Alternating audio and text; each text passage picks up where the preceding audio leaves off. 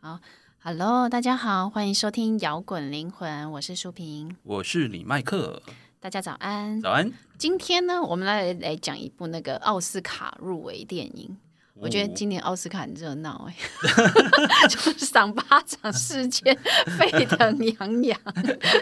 哎、这部片也是在在这一这个赏巴掌的这一届的的对，入围 嘛，对啊，对对啊，就同一就今年就是今年，因为它是去年上映的电影嘛。对对对，然后可是我们今天不是要来讲那个威尔史密斯的事情啊，我们好啊来讲那个《犬山记》。 ，OK，对，因为《犬山记》这个导演曾康平，就是其实也是一个蛮有名的导演，他曾经在九三年的时候用那个。钢琴师和他的情人，我相信有在关注电影的人一定知道这部电影，然后得奖这样子。不过他当时是得到坎城影奖，嗯啊坎城影那影也展的，算是很有名的大片。对对得对，得奖片，但因为我那年那个时候的年纪还不会想看那种片，就有点闷，就对了。导导致于其实我没有仔细看过《钢琴师与他的情人》哦，对也可以看，他当时是跟 OK 那个辛德勒的名单同时，啊，就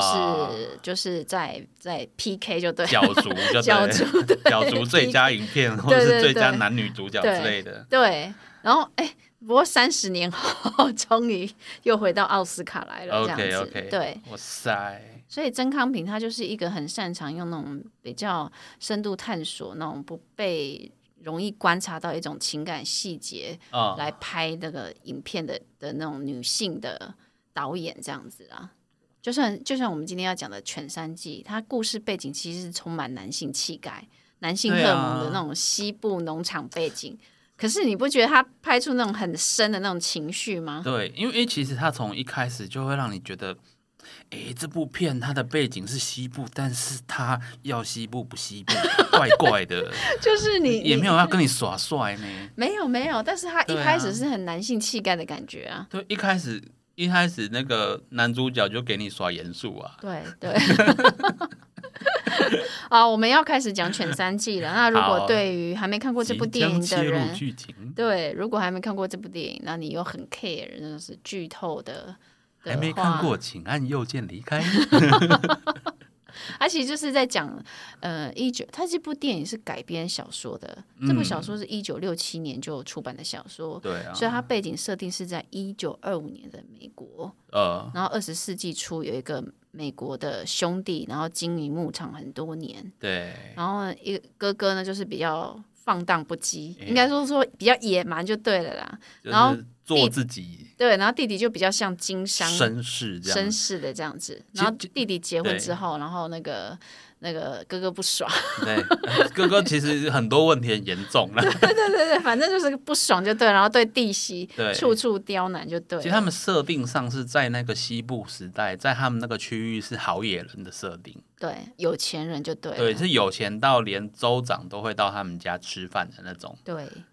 所以，所以这部电影说是说穿就是大伯跟弟媳之间的宫斗剧，就对，对对对，我说靠，很宫 斗哦你剧，设定不是一个阳刚的人，为什么我觉得我在看宫斗剧？对，就很宫斗，就连聚餐、排演钢琴那一段都要尬情，你知道吗对对，而就是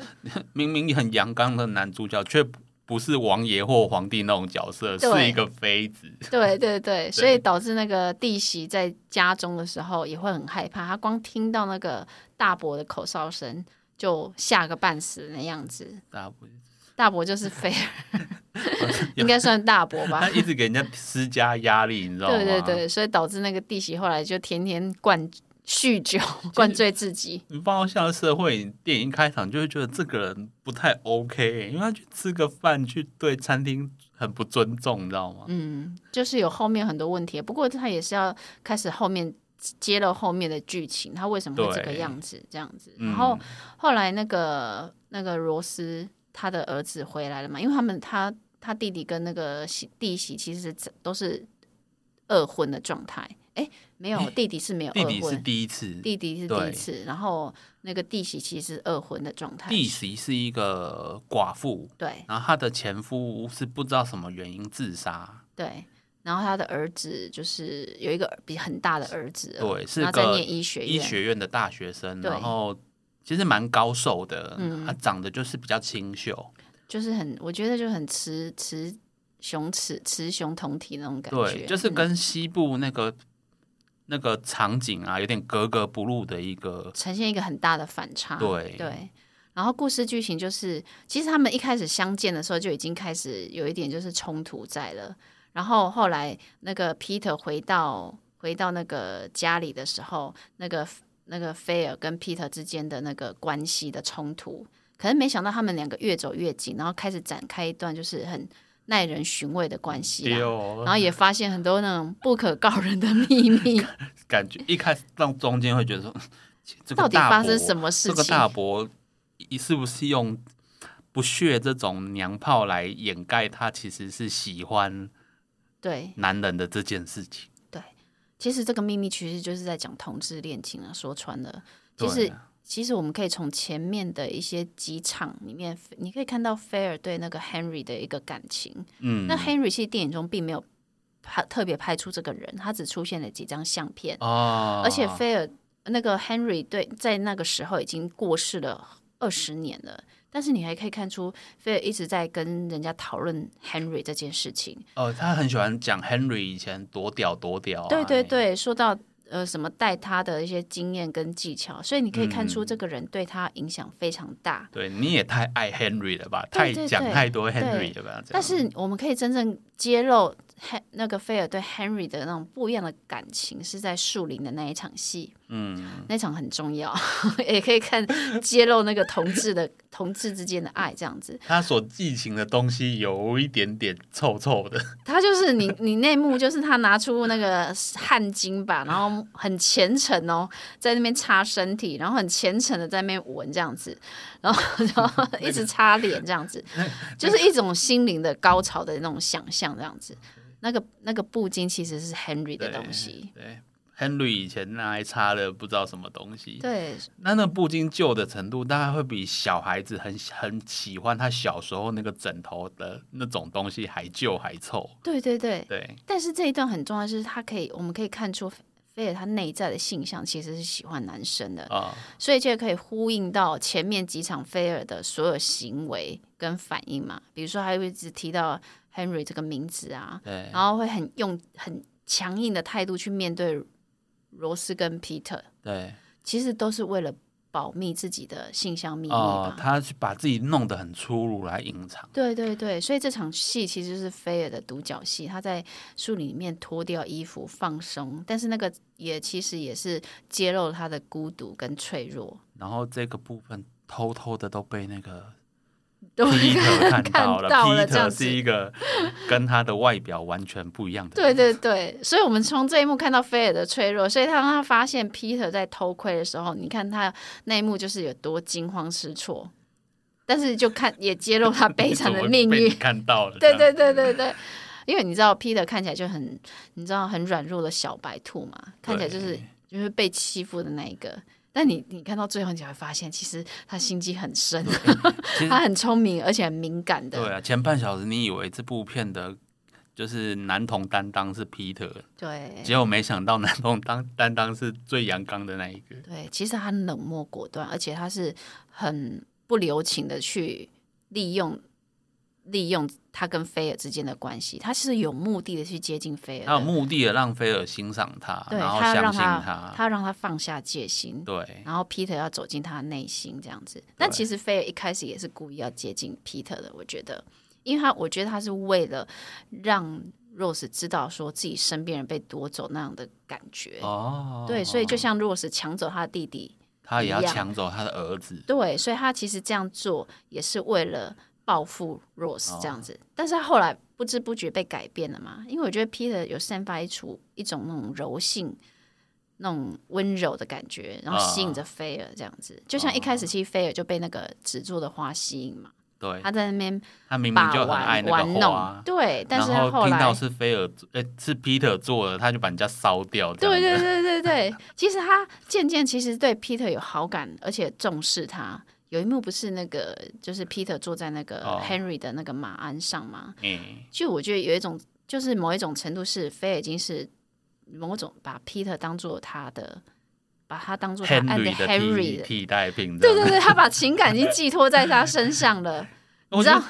得， 就是一种所以他是很演隐，晦的感觉，你他知就道是很吗？傲娇的那种后宫了吗？对对对，就是硬要皇上欢心，但是又要耍脾气，那是之类的什么东西的。对，所以嗯，为什么我们从这边也可以看出来，为什么菲尔对弟弟找到爱情会这么生气吧？我觉得他他可能觉得弟弟可以获得像这样子平凡的幸福。可是自己却没有办法那么容易去去随意表达他他要的出那他的爱情，他要的幸福，只能他坐到时光机来到现代啊。 就是在一九二五年那个年代，对即使是美国，他他的爱情、他的感情，他是没有办法随意表达出来的。他然后那个这时代永远就是出轨藏在他嘿啊内心最大的秘密，就对，了。可能会被架起来烧掉吧，对十字架还是什么之类对的。啊嘿对啊，所以，嗯、菲尔就是不知不觉被 Peter 吸引，然后甚至他后来不是还要帮 Peter 编绳子吗？嗯对啊，所以当因为那个编绳子的材料是牛皮嘛，啊，所以当那个 Rose 喝酒喝到神志不清，把牛皮都送走的时候，然后菲尔不是很生气吗？对啊。对啊，其实我觉得洛斯其实也有点故意故的 半故报意的，复哦就对了你这这样对我这几年，我过这什么生活？对对对。可是你知道吗？就那个有堆叠出菲尔后来生气那一段，也说到说那那些牛皮是我的。其实我觉得有一点在隐喻，就是他对自己东西有一种强烈的占有欲，嗯，就跟对舅啊舅一样，跟他弟弟一对样。他现在的他给人家绳子都不能让人家碰，就对占有了。欲强到他弟也不过是娶个老婆，他就不爽了。而且他跟他弟都到那个年纪了，他们还睡同一张床，一直到他弟娶老婆为止。对 对，就是很表对现出他的强烈的占有欲，你知道吗？而且他也不是说他把兽性发泄到弟身上，也没有。他也没有，对他也没有哎、，对，我我我，其实我猜那个演他弟那个演员啊，嗯，我说我就觉得好像长得有点像，有点像美国另外一个演员，但我一时想不出来那个名字，嗯，就是演那个火星任务那个演员、嗯哼，我新任务麦特戴蒙。麦哦，但是其实不是，我后来有查，不是啊他不是，但是不是又觉得说不，是不是麦特戴蒙为戏牺牲，再再把自己吃 胖二十公斤之类，结果不是， 不是好不好？你脸盲症啊， 那根本不是好不好？差很多好都 不好？外国人之类的，你知道东方人看西方人会有脸盲症的的对问题就对了，对对啊然，后他弟就演一个，其实如果不是，就会让人觉得，如果不是他老婆教他一些事情，他其实会一直顺从他哥的暴政那种感觉。对对不过后来我们知道，如果你有看电影的话，你会知道说，一开始菲尔好像是故意接近 Peter，但是 Peter 也是利用菲尔的秘密接近他，然后到最后他做的很绝，因为到最后菲尔因为炭疽病死亡了对。那他其实他会死亡的原因，就是因为 Peter 故意的，他故意把那个得到炭疽的牛割下来的皮，让菲尔去做绳子。也就是说，你到最后你才发现，他原来是为了守护母亲的幸福去接近菲尔的，他策划了一个可以让菲尔死掉的计划，你知道吗？哦他这个阴谋，他这这一个局设的很深欸呢、对，所以我们一开始看 Peter 以为他很好欺负，结果最后来了一个回马枪，真是结局非常的惊他人。思考之缜密，对，因为他如果说趁着一起去打猎把他干掉，嗯那事后一定会查到，会觉得他有问题。对，所以小白兔到下半场才露出锋利的牙齿。哦其实我觉得他有一幕就已经揭露 Peter 的性格，就是在解剖兔子的那一段。嗯，对他心中非常平静，没有波澜的去杀对了啊一只可爱的兔子。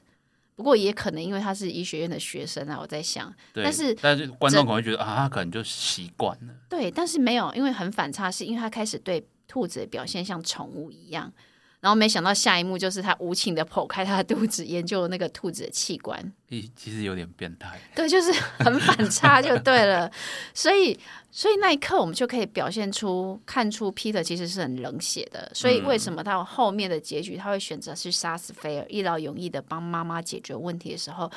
你就也不奇怪了。而且结局也就呼应他一开始的 OS 嘛，他电影一对开始的 OS。就是说，从我父亲去世之后，我只希望我的母亲能够幸福的生活。如果我不帮他渡过难关，不去救他，我还算什么男人呢？对，所以影片一开头就告诉就说已，经暗示对了，他对，唯一的目标就是要让妈妈开心。他他已经听到妈妈的求救跟不快乐的时候，然后他又发现屁那个菲尔的秘密的时候，他就故意用这个秘密来接近、深入菲尔的诶内其实心，来操纵他。这种内心 always 其实蛮像台式的那种撒狗血连续剧， 那种反正就是扭曲的爱就对了。所以 Peter Peter 对妈妈爱是扭曲的爱，菲尔对弟弟的爱也是扭曲的爱，所以他们两个其实是很像的。这部片只有那个只有那个弟弟是正常人， 因为罗罗斯其实内心也很苦嘛，只有弟弟就是哦，对因为因为他是个阿霞，他就是个有钱人呐、然后对又又把自己打扮的符合那个有钱人的样子，对啊，然后对人又很正常，对啊，从头到尾只有弟弟是正常人，所以 Peter 跟菲尔其实就是同一种人啊。而且菲尔可以看出那个山的那个那个狗的形的形状，那 Peter 也看看得出来。其实我觉得啊那一幕就是在告诉观众说，他们其实是同一个类型的人，都是冷血的人。 你不觉得吗？结局那一幕就是 Peter 不是从窗户看到妈妈跟就开心幸福的样后子，啊爸对，跟继父，然后转对过身来那个微笑，你不觉得这样结局很其实很暗黑，你知道吗？ 他说嗯计划通，就是你知道吗？就是这个变化让整个剧情突然有力量起来，因为前面的剧情其实是你刚开始你你会觉得有点闷，对，对，其实会有点沉闷，因为整个电影的基调是很阴郁，他就很一直压让抑你的感受他们其实他们这家人的的生活就是这样怪怪的。对我觉得甚至比我们之前讨论的另外一部戏《美国女孩的家庭》还阴郁。对，就是呃，有点就是你就是你到最后你才知道，哎。哪里是小男孩，根本就是大魔冥王吧，有一冥种很冥王的感有一种觉冥王感觉，很冥王的感觉，或者是说什么那种北欧里面的那个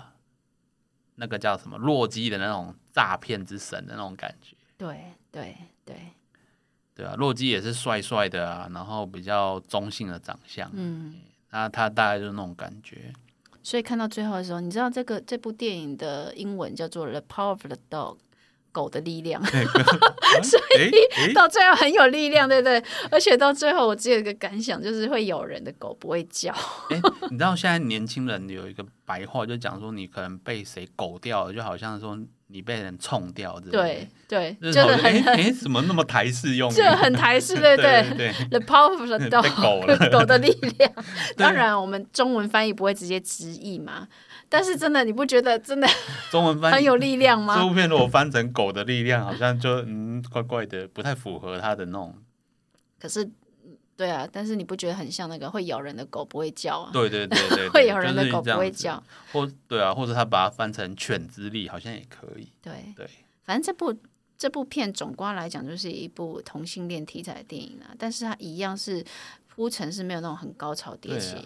嗯，我觉得比起《断背山》来讲，就是它更压抑很多。对我就是很巧合哎、断背山有个山，犬山记有个山，嗯有个山， 是不是故意要这样翻 译？呼前后呼应这 样，呃不过我觉得如果你想要看很那种同志精彩剧情的话，啊你可能会很失望， 因为这部片他没有着重那个。对，也没有什么光明面啊，我觉得一切都是很隐而不露，就是那种有点你深入海底那种感觉。对啊，所以，呃，你你你看不到那种爱的很死去活来那种桥段，你要去很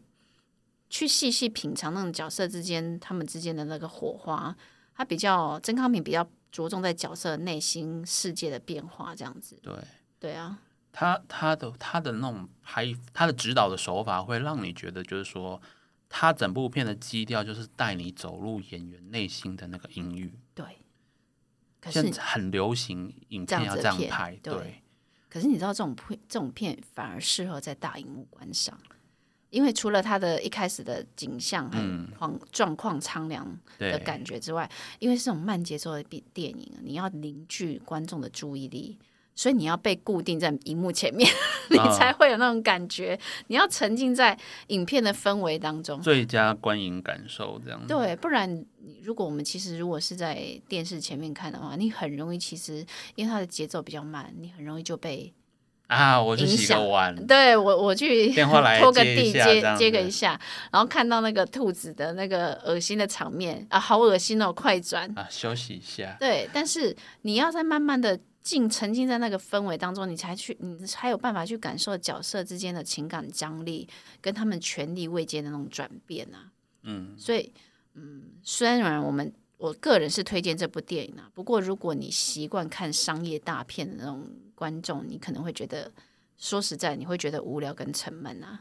但是如果你喜欢看那种就是扭曲爱意理的观众的话，可可能会接受这种电影这样子，啊，这部很看人推啊啦。很看人推啦，对啊对对的。不过我还是推荐给大家，毕竟还是入围奥斯卡，有它的一定的水准这对样啊子。嗯， OK，好，这部现在已经在 Netflix 上，如果还没有看过，你依然听完这一集的听众呢，可以立马在 Netflix 上面欣赏。对对对，好，那么摇滚灵魂影剧时间，我们下周见，拜拜，拜拜。最后的最后，感谢大家收听我们的节目。如果你喜欢我们的节目，欢迎到 Apple Podcast 或 Spotify 订阅我们的节目，也别忘了给我们五星评分、留言鼓励哦。五星五星。明天又是上班日啦，让我们大家一起坚强的面对吧。我我们们下下周周见见。